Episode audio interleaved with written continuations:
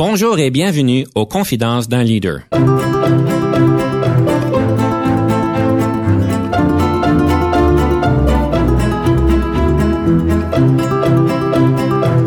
Ici Denis Lévesque, coach en leadership. Nous avons donc l'honneur et le privilège de recevoir en studio des leaders qui ont marqué leur communauté afin d'apprendre de leur expérience et de s'inspirer de leur sagesse.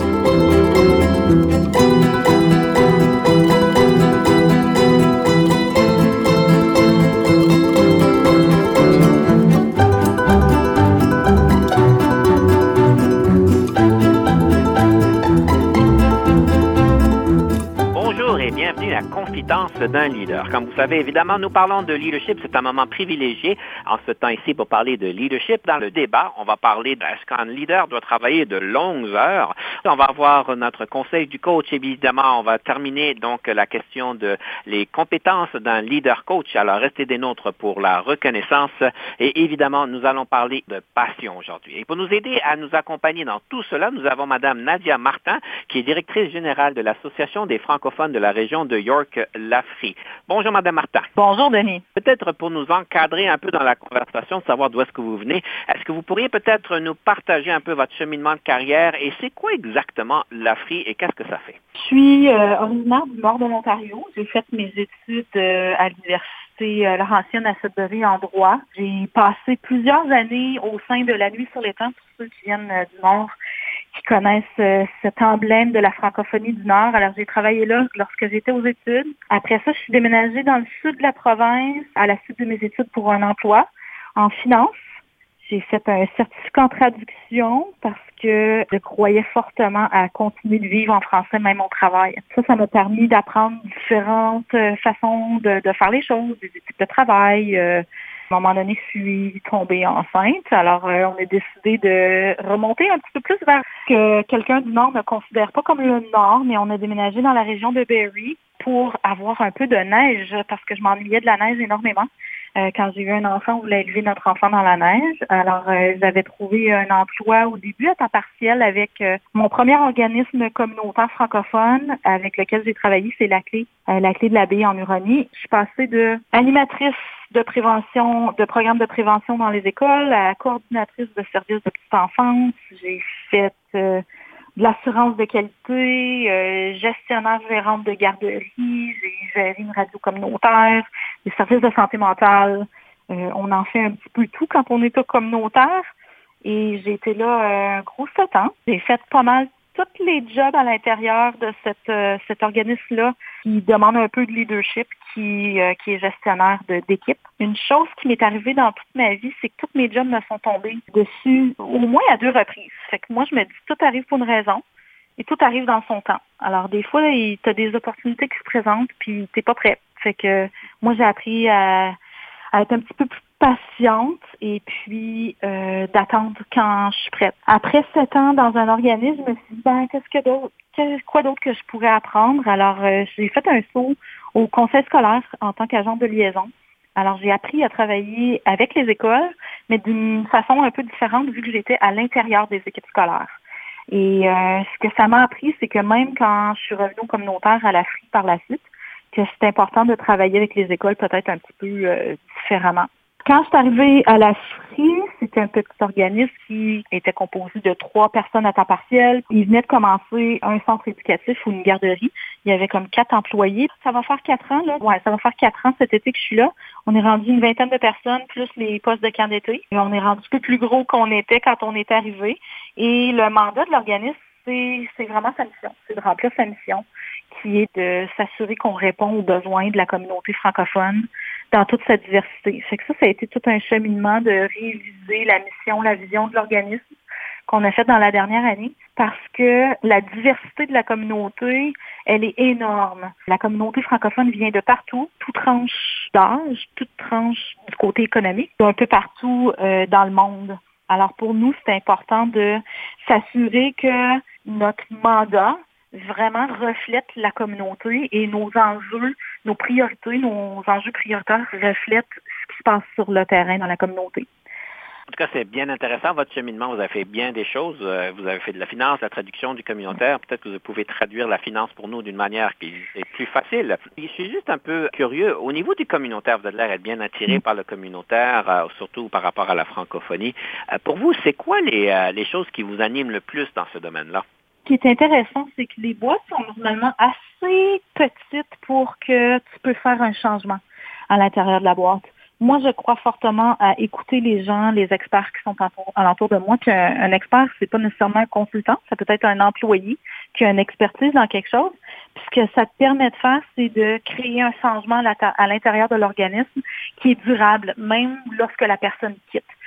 Qui est quelque chose qui est plus difficile à faire quand tu es euh, dans des grosses entreprises privées comme conseil scolaire pas moi, la petite agence de liaison communautaire, qui va changer tous les règlements dans un conseil scolaire. On s'entend. Je trouve qu'au communautaire, on est beaucoup à l'écoute des gens alentour de nous. Ben, moi, je le suis, en tout cas. Notre organisme, on l'est énormément.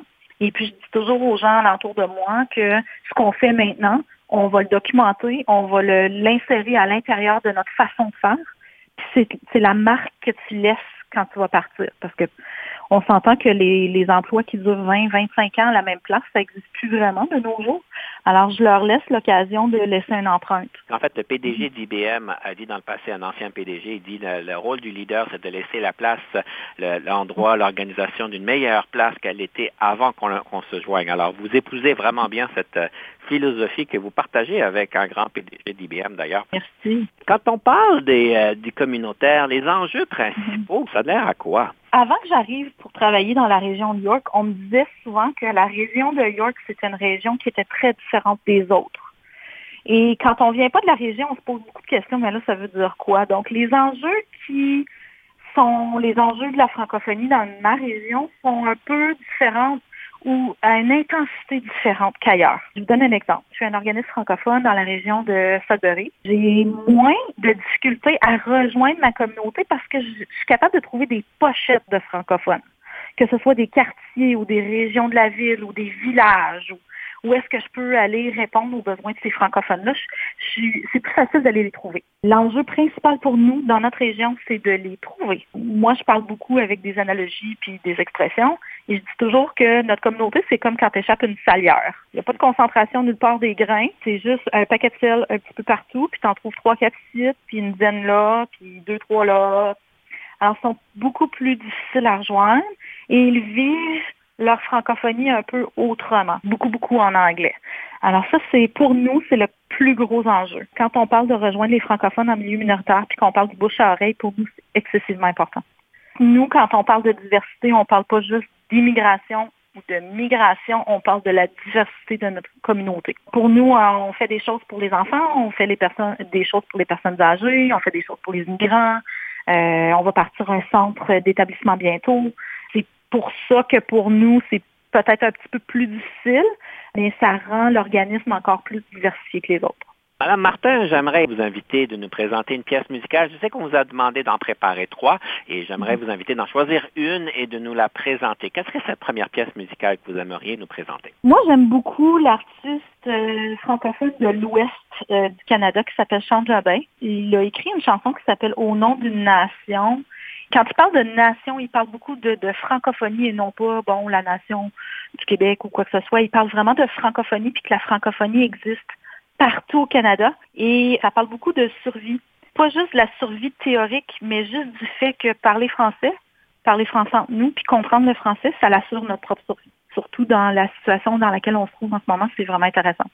Ça parle aux jeunes, cette, cette chanson-là aussi, à cause du style de la musique. Madame Martin, merci pour nous présenter ça. On écoute donc au nom d'une nation et ensuite on revient et on va parler du débat. Est-ce qu'on devrait faire des 60-70 heures au travail? Restez des notes, on va répondre à la question.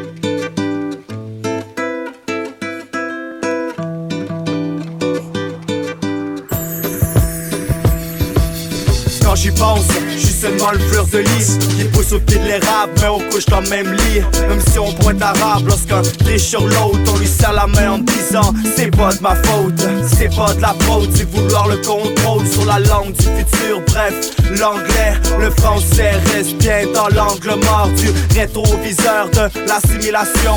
Parmi la nation du peuple francophone Quand on se parle, c'est une culture qui résonne dans les couloirs des châteaux de l'Angleterre. Je veux un billet, prénom un presbytère. Je veux pas qu'on se sépare, je veux juste parler français. Dans tout le Canada, bref, dans mon pays, c'est le tien aussi.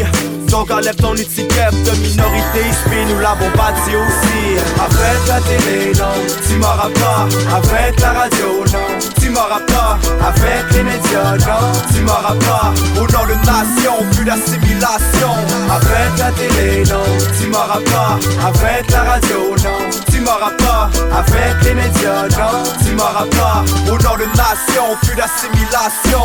J'ai mal au cœur lorsque je vois l'ignorance. Les anglophones qui rêvent de notre tour en France. Les maritimes, jusqu'en Colombie-Britannique, y compris les territoires. On serre les coudes lorsqu'il fait noir. Les Français, quoi Les Franco-Manitobains, Louis Riel, Gabriel Dumont se sont battus pour le bien, pour une cause, pour que les gens comprennent que la fleur de lys peut aussi pousser sur les plaines, pas les plaines d'Abraham, les plaines remplies d'avoine. La vraie tire, elle pousse partout, jusque dans les montagnes. Mon calme a perdu du sang grand méchant lourd. Donc la culture laisse tomber une larme sur sa joue. Mais si tu comprends mes mots dans cette chanson, tu fais partie des remparts qui protègent la nation. Tu tiens dans tes mains le pouvoir de semer des graines de lit pour l'amour de la francophonie. Avec la télé, non, tu m'auras pas. Avec la radio, non, m'auras pas. Avec les médias, non, tu m'auras pas. Au nom de nation, plus d'assimilation. Avec la télé, non, tu m'auras pas. Avec la radio, non, tu m'auras pas. Avec les médias, non, tu m'auras pas. Au nom de nation, plus d'assimilation.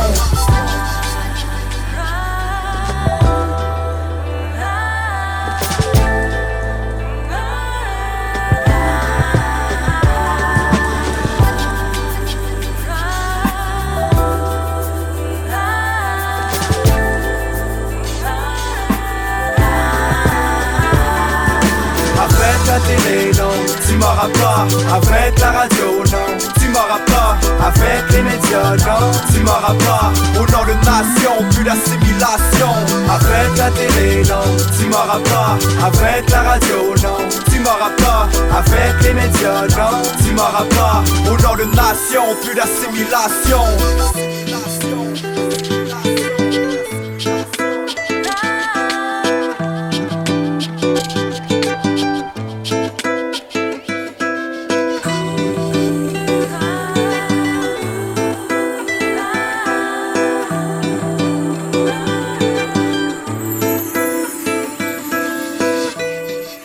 Denis Lévesque. Si vous cherchez l'excellence en leadership, nous sommes intéressés à vous parler. Venez nous visiter à solutionoptigestion.ca.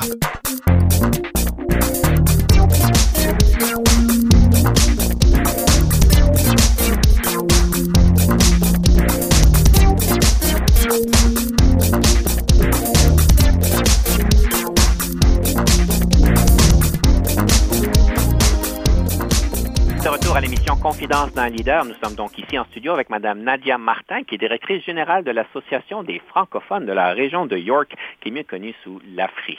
Madame Martin, on parle de leadership évidemment, et euh, une des choses que je sais qui vous tient à cœur, c'est la question de l'idée par exemple avec leurs équipes.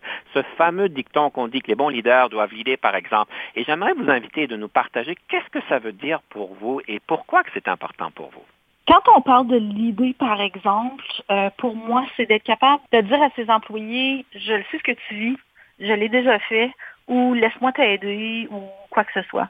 Donc, un leader qui donne des ordres ou dit, euh, voici tes directives, voici ce que tu dois faire, puis euh, on voit beaucoup les images là, dans les dans les cercles de leadership, on voit beaucoup les images du leader qui est assis derrière comme des gens qui tirent une corde pour tirer le bateau vers la destination. Et ça, je trouve que euh, c'est très difficile parce que les gens vont suivre le leader pour peut-être pas nécessairement les bonnes raisons. Alors pour moi, c'est important d'être avec la corde, avec les employés, avec les gens avec qui on travaille, puis leur montrer que euh, le, le travail, quand on travaille fort, ça nous fait pas peur en tant que leader. Je sais que la transparence devient aussi importante dans tout ça. Quand vous dites transparente, ça veut dire quoi? Jusqu'à quel point qu'on est transparent? Hmm. C'est souvent une question qu'on se pose en tant que leader, jusqu'à quel point que je peux donner de l'information aux gens alentour de moi. Oui, il y a des informations qui nous sont privilégiées à cause de notre poste.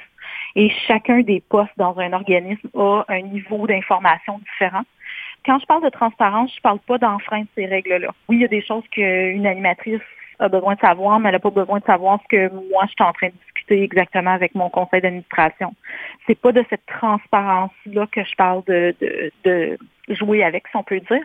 C'est beaucoup plus sur euh, comment ça se passe, comment se font les décisions, pourquoi on fait des décisions A, B, C, euh, comment on est arrivé à cette réflexion-là. Puis euh, ce que je vois ou ce qu'on me mentionne souvent quand je rencontre d'autres gens dans mon dans mon cercle, c'est qu'on me dit souvent que je suis beaucoup plus ouverte que certains autres. Alors je ne sais pas si c'est par la peur de s'échapper puis de dire quelque chose qu'on ne devrait pas que certains leaders choisissent d'être un peu plus euh, un peu plus réservés, si on peut dire.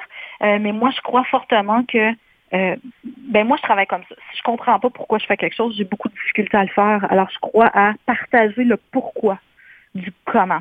Et pas juste dire voici la décision, puis euh, je n'ai pas besoin de t'expliquer pourquoi. Et ça, ça amène des, fois dans des zones grises parce que je, il y a des choses qu'on doit faire en tant que leader. Par exemple, la gestion de changement. Euh, il y a un certain tempo ou un timing qu'on introduit par rapport à une petite décision pour préparer pour une autre décision. Si on donnait toutes les décisions tout de suite et si on donnait toute la chose, ça, ça pourrait déstabiliser trop euh, grandement les équipes. Je donne un exemple.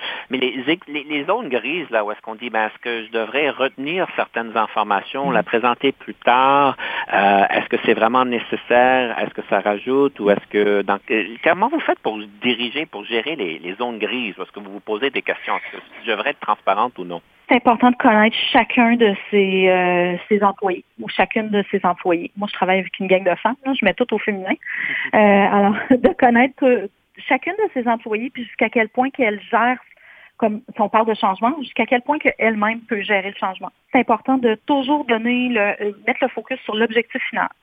L'objectif final, c'est de laisser l'organisme dans un meilleur état que quand on est arrivé, de passer à travers un moment de changement, ce qu'on vit aujourd'hui avec la COVID, etc. L'objectif, c'est la survie de l'organisme à la fin. Donc oui, je ne vais pas nécessairement tout partager tout le plan de match avec tout le monde, mais de savoir qu'il y en a une qui a besoin d'un peu plus de vision que l'autre. Il y en a une qui a besoin de juste savoir chacune des étapes, une à la fois, parce qu'elle a de la misère à voir la fin de la semaine à cause du niveau de stress. Puis l'autre, si elle ne voit pas la fin de la semaine, c'est ça qui la stresse. Alors, c'est important de connaître chacune de ses employés. Vous avez certainement bien compris euh, les dynamiques humaines parce que c'est des choses fondamentales qui ne sont pas toujours faciles à déceler. Madame Martin, mhm. ceci nous amène au débat. Est-ce que vous êtes prête, Madame Martin? Oui.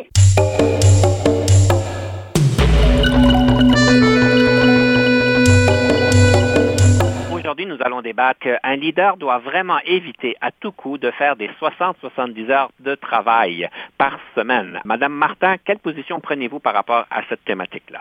Je crois sincèrement que de travailler des heures de fou, ça n'aide personne, ni le leader, ni l'organisme. On demande énormément à tous les employés dans tous les domaines, ce n'est pas juste aux communautaires. On demande à tout le monde de travailler plus que ce qu'une personne peut faire en temps normal. Les attentes sont excessivement hautes. Et beaucoup de gens, ce qu'ils font, c'est que, bon, je suis payé 35 heures semaine, puis ils vont travailler des 40, 45, 60, 70. C'est fou. À un moment donné, je trouve que le balance famille ou euh, maison et travail est super important pour la santé mentale de la personne. Mais en tant que leader, c'est encore plus important de démontrer ce balance-là parce que moi, je dis toujours toute part d'en haut. Donc, si le leader fait des 90 heures, chaque employé va penser que c'est l'attente qui est mise sur elle. Alors, moi, je, je suis un leader qui est à temps partiel. Je travaille 28 heures par semaine. Oui, à l'occasion, il y a des temps qui sont un petit peu plus occupés que d'autres. Donc, si j'ai des rencontres exceptionnelles ou des choses comme ça. Mais en temps normal, je travaille mon 28 heures. Et je dis à mes employés, j'ai fini ma semaine, je te parle, c'est pas une urgence, là. Je te parle lundi. Et c'est ce que je m'attends, on parlait de l'idée par exemple, c'est ce que je m'attends de mes employés aussi. J'ai déjà vu dans beaucoup d'occasions des gens qui y écrivent sur leur feuille de temps 35 heures, mais ils te le disent pas, puis en ont travaillé 60. Et à un moment donné, ils quittent parce qu'ils sont épuisés. Madame Martin, en tout cas, je dois dire que vous avez amené des très bons propos. Alors, euh, je ne sais plus que je me dois de prendre le côté opposé de vous. Euh, je devrais dire que, évidemment, je suis bien d'accord avec vous sur bien des points. En fait, des grandes personnes en organisation, je me rappellerai toujours, on avait le VP ressources humaines de la Chambre des communes dans notre émission et lui avait bien débattu la même chose que vous, disant que lui-même prenait euh, des 40 heures par semaine au sérieux. Euh, moi, j'aimerais ça vous, vous euh, partager le, point qu'il y a une question de contexte. vous avez bien dit que ça dépend toutes les semaines, mais dépendant du contexte dans lequel on se trouve, je pense qu'on s'entend qu'il y a des fois dans les organisations, il y a des situations de crise ou il y a des situations qui demandent peut-être plus d'attention que d'autres, qui peuvent être quand même assez bien soutenues pendant des semaines, pendant des mois. On travaille en projet, par exemple, je vois souvent dans les gestions de projet, quand j'étais en informatique, vers la fin du projet, il semblerait qu'on a besoin de toujours plus de temps parce qu'on oublie qu'on avait besoin de tout ce temps-là et on peut travailler des longues heures au niveau de, de, ces projets-là. Donc, euh, oui, je suis d'accord avec vous qu'en temps normal, 52 semaines par, par année, on ne veut pas faire des 60-70 heures, mais j'aimerais ne pas exclure le fait que des fois, il y a des temps quand même assez élevés. On regarde les comptables, vous avez parlé de finances, les comptables dans les taxes, je sais, pendant trois mois de temps, ils travaillent des heures de fou euh, et il n'y a pas nécessairement de solution facile à cette dynamique et à, ce à cette problématique-là. Du contexte dans lequel vous vous trouvez, euh, je pense qu'il est important de comprendre que oui, euh, il y a les 60-70 heures qui peuvent être là, mais qu'il est important en tant que leader de bien les gérer, ces 60-70 heures-là, et de mettre le tempo pour le restant de l'équipe. Alors voilà, ça c'est mon ça c'est mon retour. Je vous invite de retourner pendant une minute sur ce que je viens de dire, Madame Martin. Le tempo, les attentes, puis est-ce que c'est soutenable? Moi, quand je parle de ne pas faire des heures de fou, c'est vraiment ceux qui font des heures de fou à l'année, 52 semaines par année, et qui, le disent ouvertement. Ça, c'est pas simple pour personne. Alors, euh, si on a un projet spécial, oui, c'est euh, soutenu sur une période de un mois, deux mois, mais après ça, le tempo revient à la normale. Et si les attentes sont que ce tempo-là de roche doit durer tout le temps, mais je trouve qu'en tant que leader, tu as besoin de trouver une autre solution, que ce soit de donner des petits contrats externes à quelqu'un qui vient donner un coup de main, de réduire tes attentes, d'avoir les mêmes attentes, mais sur un plus long temps. Il y a quelque chose à faire pour pas vider tout le monde ce que je retiens de ce que vous venez de dire, c'est ce que vous avez dit au début, c'était que j'ai raison. Alors, je vais, je garder la, chose sur ce j'ai raison, évidemment. Mais euh, évidemment, on s'entend sur les grandes lignes, sauf qu'une chose que j'aimerais rajouter à la conversation, c'est que si on a des employés qui déclarent des 35 heures et qui ne vous partagent pas le fait qu'ils en ont plus, parce qu'évidemment, il y a des contraintes euh, au niveau des travaux où est-ce qu'on ne peut pas payer du temps supplémentaire, mais le travail, euh, on est des, on est, on est des salariés et non à l'heure. Et donc, mais c'est important de pouvoir avoir visibilité du nombre d'heures que nos employés font. Et là, j'aimerais poser donc le miroir au leader. Si vous n'êtes pas au courant que vos employés font des 40, 50, 60 heures quand ils sont supposés d'en faire juste 30, qu'est-ce que vous faites, vous particulièrement, qui, euh, qui génère ce comportement-là et de ne pas permettre d'avoir une conversation qui est saine, de pouvoir dire, ben écoute, euh, tu travailles beaucoup plus d'heures que tu es supposé, qu'est-ce qui se passe, qu'est-ce qu'on peut faire? Alors, je vous laisse sur ceci. Mesdames et messieurs, je vous laisse décider si Mme Martin avait les meilleurs arguments ou bien, euh, et si elle a bien gagné. Moi, je pense qu'elle a très bien fait. On s'entendait sur beaucoup de choses. Alors, merci, Mme Martin, pour ce débat ici. Et ce que j'aimerais faire à ce point-ci, c'est de vous inviter, Mme Martin, de nous présenter cette deuxième pièce musicale des trois que vous avez choisies. On dirait que tout s'enchaîne très bien. Ça s'appelle Personne ne pourra m'arrêter de Melissa Wimet, quand on a eu euh, toute la, résistance l'année passée, en 2018, par rapport à l'Université de l'Ontario français, euh, l'éducation français euh, en Ontario, par rapport au rôle du commissariat au service en français. Elle a remanié une de ses chansons pour enregistrer Personne ne pourra m'arrêter. Alors pour moi, en tant que leader dans la francophonie en Ontario, j'aurais jamais pensé vivre une crise comme celle-là. J'étais super fière de voir aussi un de... Euh, elle est, est, allée chercher plein d'artistes, dont Damien Robitaille, qui est un artiste local de, de la région d'où je viens. Et euh, je trouve que c'était un moment super important de pouvoir montrer notre fierté.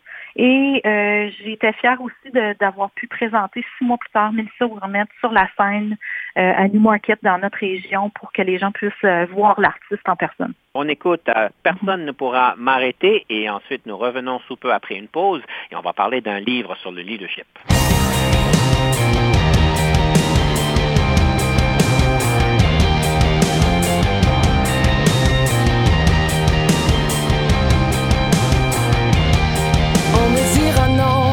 Ce sera comme hier et comme demain peut-être.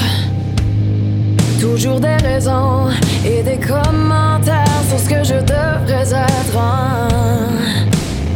Je me fous des barrières et je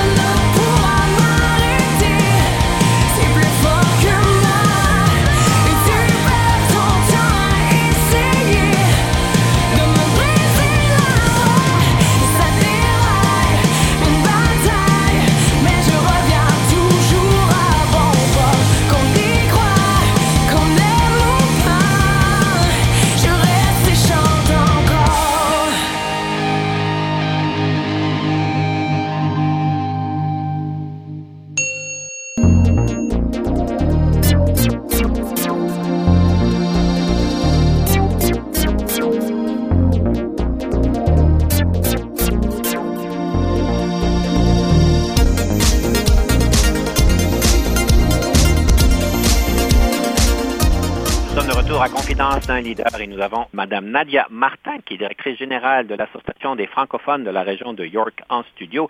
Madame Martin, nous aimons toujours parler d'un livre sur le leadership, quelque chose qui vous a marqué, des leçons qui vous ont été données à travers les livres.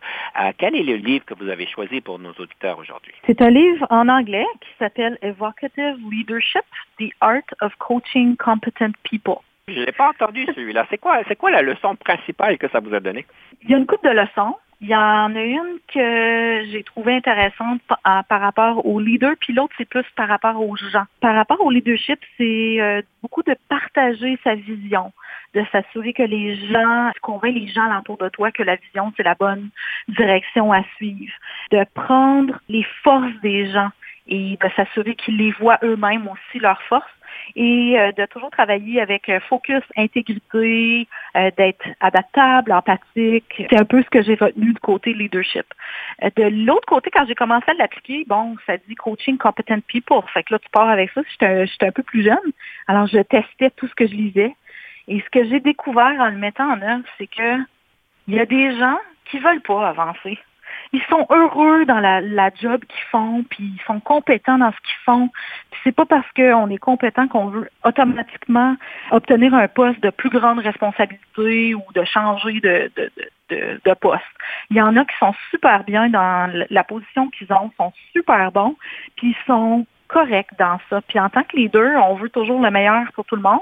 C'est de réaliser que de rester dans la même job pendant cinq ans, six ans, ben, il y en a pour eux autres, c'est le meilleur pour eux autres parce que c'est ça qu'ils veulent. C'est que ça, c'est une des grandes choses que j'ai retirées de ce, de ce livre-là. Je trouve ça bien parce que euh, j'en connais bien des leaders qui ont de, qui, sont au défi parce qu'ils ont plusieurs employés qui sont bien confortables dans la routine du quotidien que ça fait 20 ans qu'ils font et puis ils n'arrivent pas à les, euh, à les mettre au défi d'une manière gentille, évidemment, pour euh, les aider à se dépasser. Alors, vous avez pris une leçon quand même assez jeune. Vous avez dit que vous avez lu le livre quand même assez de jeune âge. Qui c'est qui a écrit ce livre-là? C'est Kent Osborne. Kent Osborne. Madame Martin, au moment qu'on enregistre notre émission, on est, euh, je ne sais pas si on est en plein milieu, au début ou à la fin du COVID-19, c'est difficile à prédire, mais euh, je sais que beaucoup de leaders ont été mis au défi. Beaucoup de décisions rapides, des changements de contexte, de l'inconnu, euh, toute la question de communication, le changement. En tout cas, on est mis au défi d'une manière particulière. Je serais juste intéressé de voir de votre côté quelles ont été peut-être des solutions que vous avez trouvées pour naviguer cette crise-là, vous et votre équipe? Quand tout ça s'est arrivé, on pensait au début, bon, on était le jeudi avant le congé du mois de mars, puis nous, on pensait qu'on allait avoir la semaine du congé du mois de mars scolaire euh, pour commencer à poser des décisions sur euh, ouverture, fermeture, etc. Puis là, pouf, ça nous est tombé dessus le vendredi. Euh, alors, bien qu'on commençait à se préparer mentalement, ça nous est arrivé super rapidement. Les décisions sont découlées très vite. Que j'ai pu voir, puis différents organismes, différents leaders, ils ont cheminé tout à leur façon. Mais ce qu'on a vu, c'est qu'il y avait euh, deux, deux semaines là, qui étaient euh, essoufflantes. Euh, beaucoup de décisions, beaucoup de choses rapides, beaucoup de, de, de départs aussi, parce que nous, on opère des centres éducatifs. Euh, donc, on a eu on était obligé de faire beaucoup de mises à pied. Mais là, ça s'est comme calmé. Là. Dans la dernière semaine, semaine et demie, les gens commencent à être capables de reprendre leur souffle, de faire euh, un état des lieux au lieu de la gestion de, en réactivité et de commencer à prévoir ce qui s'en vient euh, plus tard. Euh, donc, ce que je peux voir avec l'annonce du ministère euh, la semaine dernière, qui disait qu'au début de la semaine, les journées sont brouillées, là, excusez-moi, mais qui disait que bon, les écoles reviendront pas au moins avant la mi-mai.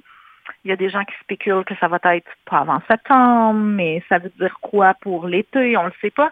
Mais ce que ça nous permet de faire, c'est qu'au moins pour les prochains trois semaines, on est capable de vraiment se concentrer sur un plan de reprise. C'est un petit peu ça qu'on a commencé à faire. Là, je travaille avec des effectifs réduits, bien sûr, mais tout ce que j'ai semé dans les dernières années avec mon équipe, la confiance, puis le style de leadership, euh, puis le fait que on, est capable de se dire les vraies choses, puis de, de se parler des vraies affaires, puis qu'on a tous le même objectif commun, c'est ce que je suis en train de récolter. Moi, je dis toujours que je suis une personne qui sème des choses.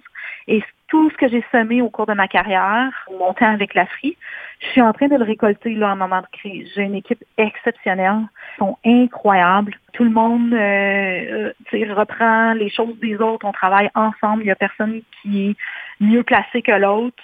Et puis, on s'entraide énormément. Puis, il y a des compréhensions que euh, il y en a qui dealent avec le changement rapide comme ça de façon différente. Alors, c'est correct des fois de dire, euh, OK, on prend un temps de recul, on prend une journée ou deux pour prendre soin de soi-même, et puis on revient euh, une ou deux journées plus tard encore plus fort. Madame Martin, je suis bien désolé d'apprendre que malheureusement, vous avez dû donc réduire les effectifs, évidemment, mm. ayant des garderies. Vous avez été rapidement atteint de cette situation-là. Et je sais que quand on parle de mettre à pied des personnes, que ce soit de manière temporaire ou permanente, ce sont des actes qui sont extrêmement difficiles pour les leaders. C'est vraiment pas la partie du travail qu'on aime. Mais mm. ayant fait l'exercice, Madame Martin, qu'est-ce que vous avez trouvé qui vous a aidé à passer? Je présume que ça n'a pas été facile pour personne. Ce qui m'a aidé, c'est comme je disais, c'était euh, l'équipe que j'avais montée, qu'on avait montée ensemble, parce que j'embauche jamais toute seule mes, mes membres d'équipe. Donc, quand on a monté une équipe, on a monté une équipe qui suivait la philosophie de l'organisme, qui adhérait aux valeurs de l'organisme. Et puis là, ce qu'on voit, c'est le résultat de cette équipe-là. C'est le fait qu'on est tous dans le même bateau, on se considère tous dans le même bateau. Et puis, euh, même moi, en tant que leader, il y a des journées que ça va moins bien que d'autres journées. Et puis, les journées que ça va moins bien, je le dis. Euh, j'ai pas peur de le dire. Et puis, mon équipe comprend. Et puis, on serre les coudes ensemble.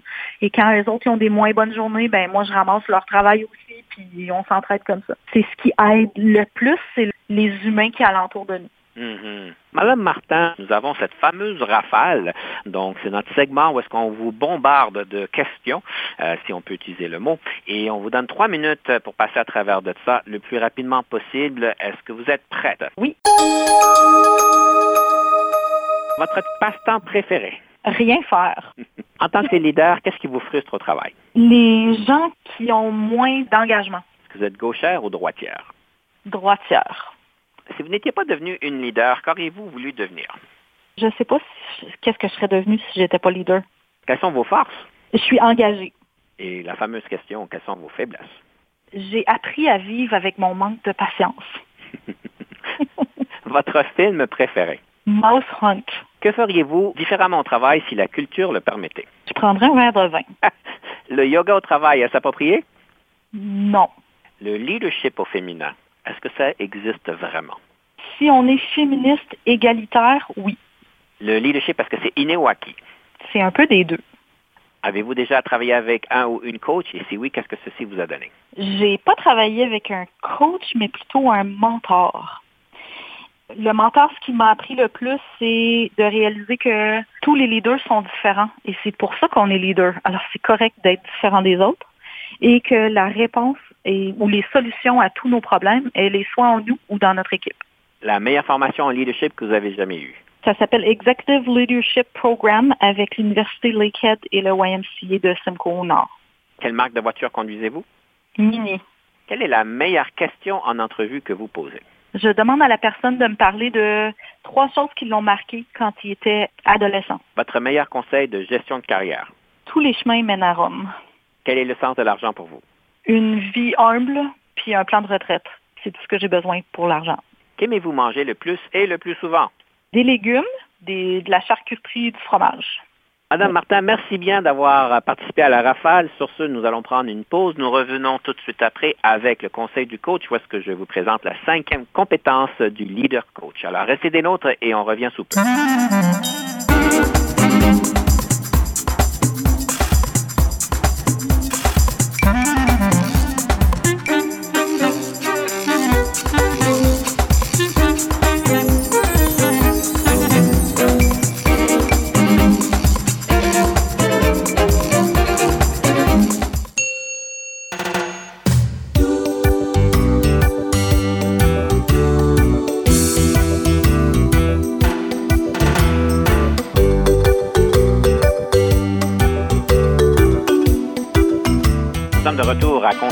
Leader et nous avons donc le moment pour le conseil du coach.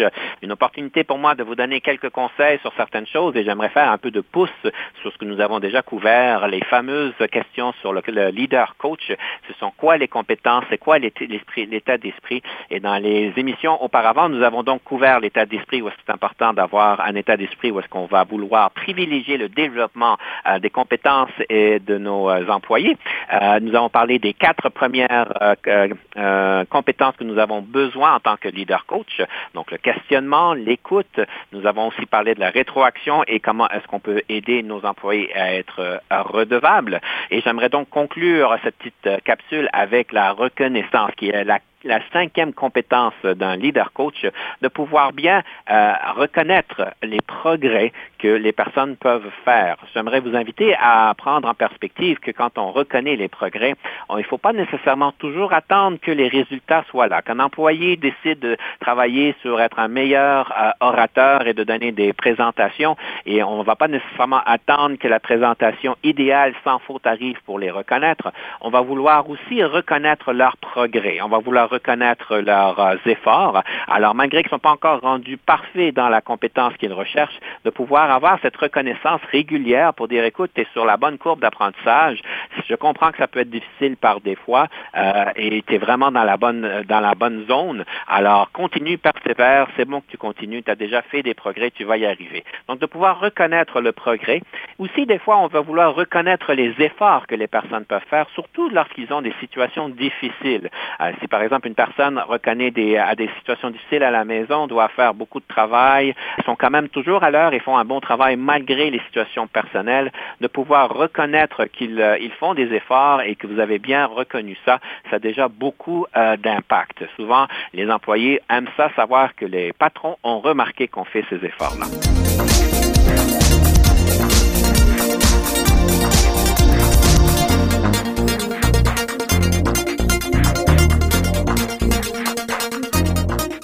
Martin, j'ai présenté la cinquième compétence d'un leader coach. Euh, votre réaction à tout ça, est-ce que ça fait du sens? Est-ce que vous avez une réaction à tout ça? C'est ça, je prenais en note toutes les autres euh, quatre avant, puis tu as raison. Reconnaître, c'est pas juste de célébrer le résultat final, mais c'est d'encourager ou de remarquer chaque petit effort, chaque petite euh, c'est comme des mini-réussites. Hein. Des fois, c'est juste le fait que l'employé a pensé à faire quelque chose qu'on peut reconnaître. Oui. Je suis d'accord avec ça. Tout à fait. Juste le, fait qu'ils y ont pensé, ça peut déjà être très bien pour reconnaître. Mhm. Alors, tout ça pour dire, c'est des petits, euh, ce qu'on appelle en anglais des quick wins. C'est un petit peu d'essence qu'on met dans la, la tank et dans l'engin pour continuer. Ça peut beaucoup aider. Madame Martin, une des choses que vous êtes reconnue particulièrement comme étant une des réalisations que vous avez faites, c'est tout ce que vous avez fait en tant que démarrage de services d'envergure, les programmes d'établissement, le démarrage des garderies. Euh, donc, vous avez pu créer ça à partir de zéro. En tout cas, j'étais bien impressionné quand vous nous avez dit que vous avez commencé avec trois personnes à temps partiel. Là, vous êtes rendu une vingtaine de personnes. Là, vous avez des garderies. Euh, comment est-ce que vous faites? Parce que je pense que c'est en, temps de trois, quatre ans que vous avez fait tout ça. Comment est-ce que c'était quoi votre formule de succès? Parce que ça a l'air à des grandes réalisations quand même. Euh, je pense que ça prend une vision. Euh, puis sans même m'en rendre compte, je, regardais quelque chose récemment pour prendre un pas de recul. Et je me suis rendu compte que quand j'ai fait l'entrevue à l'AFRI, j'avais une vision de l'organisme sur 5 et 10 ans.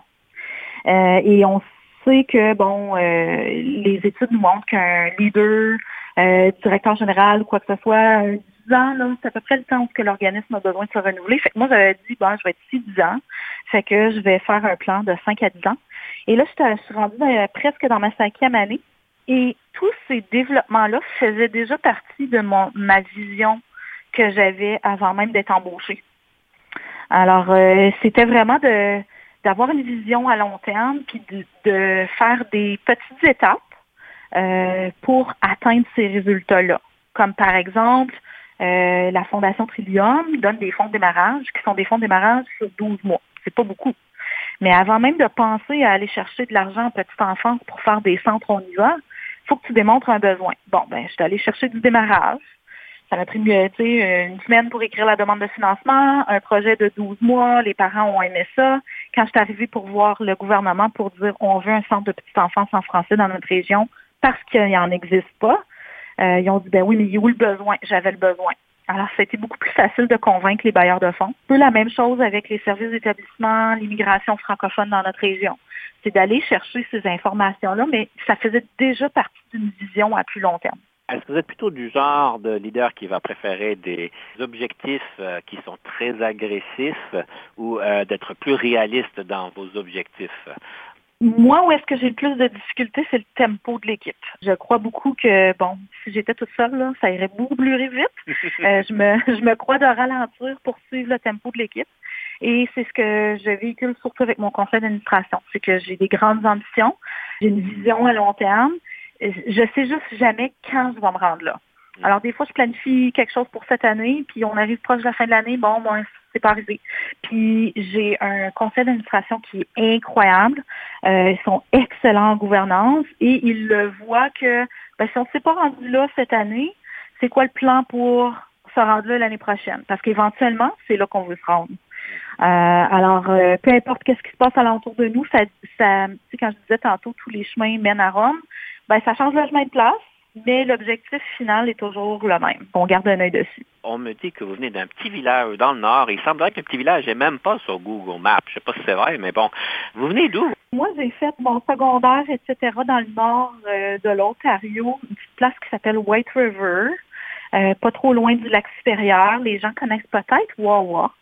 Euh, qui est pas loin de Hearst non plus. Fait que les gens du sud de l'Ontario ici qui savent pas c'est où du tout, si on vise Hearst, c'est à peu près dans ce bout-là. C'est très loin. Mais Wawa, on connaît ça. Moi, je connais ça. mon épouse vient de Timmins, alors on connaît Wawa. Oui, c'est ça. euh, et aussi, on a dit que, on m'a dit que vous seriez très bonne à écrire un livre. Et le titre, je ne sais pas si vous le savez, mais ça serait euh, Efface-toi de là je pense que c'est ça, c'est l'idée que j'ai toujours une vision puis un objectif final. Donc, euh, si tu fais pas partie de la vision, euh, efface-toi de là. Si tu embarques pas dans le bateau, efface-toi de là. Je vais faire tous mes efforts possibles pour que tu embarques. Euh, j'essaie de convaincre les gens autour de moi, les membres de l'équipe, même chose. je pense qu'ils apprécient énormément le fait qu'il y a une vision ultime. mais quand ça fonctionne pas ou les gens sont trop réfractaires, ben fasse-toi de là. C'est bien bon. Et ce qui m'amène à la prochaine chose. Nadia, vous m'avez partagé lors de notre préparation d'entrevue que quelqu'un vous avait mentionné à un moment donné que vous n'étiez pas irremplaçable et même pas vous-même. C'est bon de recevoir des rétroactions comme ça des fois, ça nous fait ça, nous fait bouger un petit peu, mais euh, comment vous avez reçu ça et pourquoi que ça, ça vous a fait un changement? J'avais une vingtaine d'années, je venais de graduer de l'université. J'étais dans une boîte où j'étais la seule euh, qui parlait français euh, dans un département de finances. Et euh, quand on est jeune, puis on est seul bilingue dans une boîte qui faisait beaucoup affaire au Québec, on, je sais pas, je me croyais indispensable et invincible. Et c'était ma, directrice, ma superviseure qui m'avait dit ça dans une évaluation de rendement ça m'a pris un petit bout de temps avant d'accepter ça parce que j'étais encore jeune. Euh, mais ce que j'ai appris de ça, c'est que c'est vrai et que euh, je pense que le plus transparent qu'on est sur l'information qu'on a, le mieux on est perçu. Et les gens qui gardent de l'information pour eux-mêmes en pensant que ça les rend indispensables, je pense que c'est faux. Euh, si, si la personne qui a toute l'information quitte, bien, on, oui, ça va être plus long. On va trouver l'information. On va s'arranger pour refaire les choses peut-être d'une façon différente ou peu importe, mais la boîte continue à rouler pareil. Même chose avec euh, les gens qui disent Ah, tu remplaces euh, monsieur ou madame XX, euh, bonne chance, tu as des gros souliers à remplir. Ben, personne n'est irremplaçable. Donc, moi, je rentre dans les souliers puis je les remplis à ma façon. puis je crois sincèrement que tous les gens font la même chose. Qu'on on reprend la, job, puis on la fait juste à notre manière. Madame Martin, moi, je peux m'imaginer lorsqu'on vous demande de reprendre un nouveau poste, que vous avez des grands souliers à mm. répondre, à remplir, que vous dites, ben non, je veux juste remplacer les, chaussures et je vais mettre mes propres bottes. Alors, c'est ça. c'est bon. Madame Martin, écoutez, ça fait très plaisant de vous parler aujourd'hui sur le leadership, euh, très inspirant d'ailleurs. J'aimerais terminer avec, euh, pour commencer, une citation sur le leadership. Quelle serait cette citation? citation euh, africaine qui dit Seul on va plus vite et ensemble on va plus loin. Très bien dit. Alors, une bonne, une bonne chose pour nos auditeurs de réfléchir. Est-ce qu'on veut, s'y rendre ça aller rapidement ou est-ce qu'on veut s'y rendre plus loin? C'est un beau dicton, évidemment. Madame Martin, à la troisième pièce musicale, je vais vous inviter de nous la présenter et ceci va donc clôturer notre entrevue. C'est une pièce qui est un petit peu plus vieille cette fois-ci. C'est, bon, je viens du Nord. Il y a un groupe qui vient de la région de Sudbury qui s'appelle En Bref. Et j'adore la chanson Ici dans le Nord. Ça me rappelle quand je restais dans cette région-là et euh, le fait que les francophones, ça fait longtemps qu'on est dans la région et que euh, on va être là encore longtemps. Alors, on va écouter ici dans le Nord. Ça va bien parce qu'on s'est rendu là, parce qu'on est allé ensemble dans le Nord. Merci beaucoup, Madame Martin. À la prochaine. Merci beaucoup, Denis. Ici dans le Nord.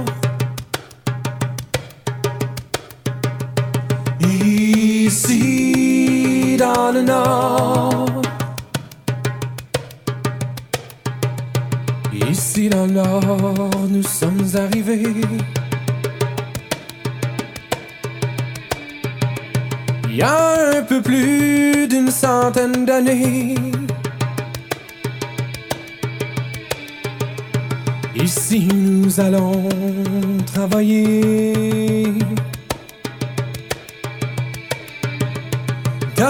Les mines et les chantiers. Ici dans le nord.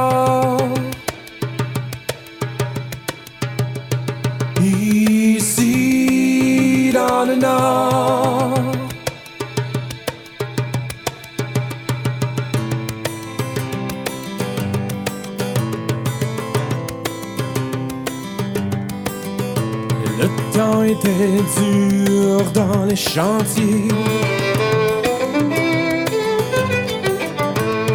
Force et courage, les deux à la fois. Force et courage, les deux à la fois. Pour braver l'hiver, fallait travailler. Printemps arrivé, on entrait chez soi. Printemps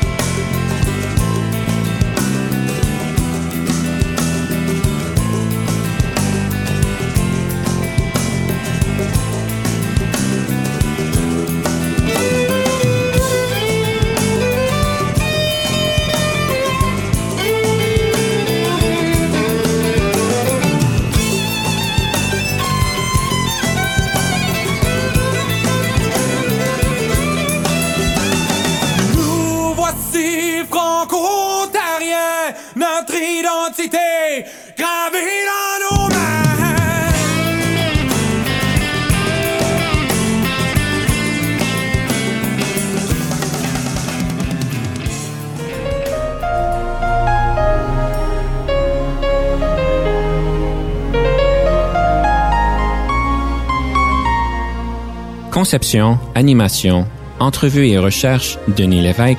Montage et réalisation, Jean-Paul Moreau. Confidence d'un leader est une production et une présentation d'Unique FM 94,5.